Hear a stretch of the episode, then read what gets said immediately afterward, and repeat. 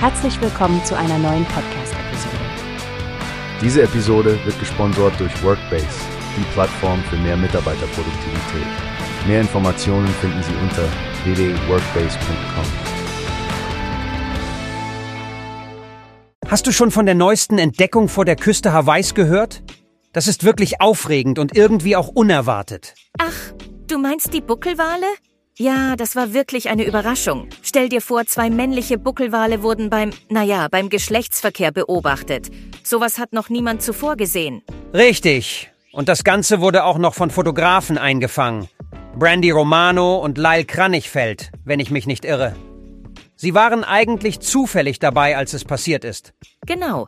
Und einer der Wale hatte diese ungewöhnliche graue Färbung, was ja anscheinend auf eine Belästigung durch Parasiten zurückzuführen ist. So ein Pech für den armen Kerl.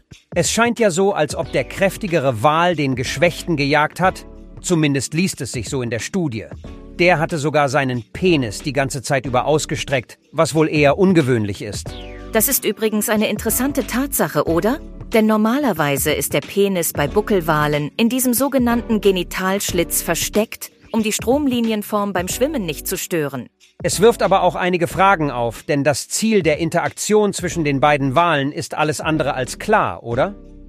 Hat es mit Fortpflanzung zu tun? Ist es ein Dominanzverhalten oder einfach nur Sex aus Spaß? Die Wissenschaft steht da noch ein bisschen auf dem Schlauch. Stephanie Stuck, die Marinebiologin, die sich dazu geäußert hat, denkt, es könnte unsere Sicht auf das Verhalten von Buckelwalen ganz schön auf den Kopf stellen.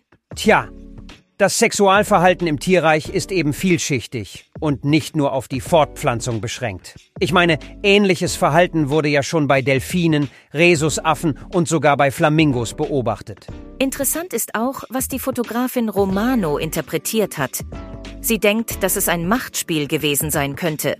Aber sie betont auch, dass sie ja keine Biologin ist. Ein klarer Fall, wo die Bilder zwar Bände sprechen, aber nicht unbedingt alle Fragen beantworten.